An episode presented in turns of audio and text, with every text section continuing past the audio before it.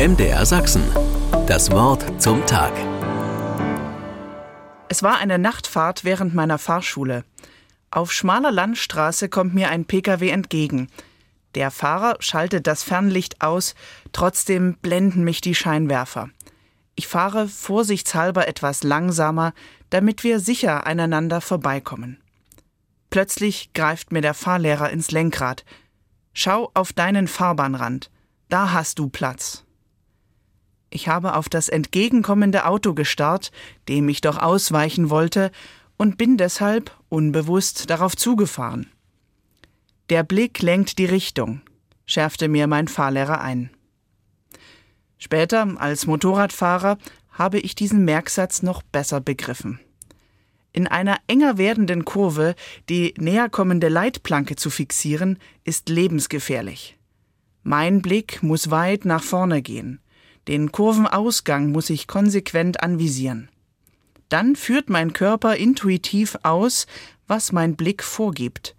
Unbewusst lege ich mich tiefer in die Kurve, der Lenkeinschlag wird größer und die Maschine zieht mich aus der Kurve. Immer dorthin blicken, wo es hingehen soll. Das ist nicht nur eine Weisheit aus der Fahrschule. Womöglich hat das auch Paulus gemeint, als er den Christen in Kolosse schrieb, Richtet euren Sinn auf das, was oben ist, nicht auf das Irdische. Träumerisch und weltvergessen in den Himmel zu starren, das ist es sicher nicht. Mir als Christ hilft es, mich immer wieder neu auszurichten an der Wirklichkeit Gottes. Das gibt mir Orientierung. Noch einmal Paulus.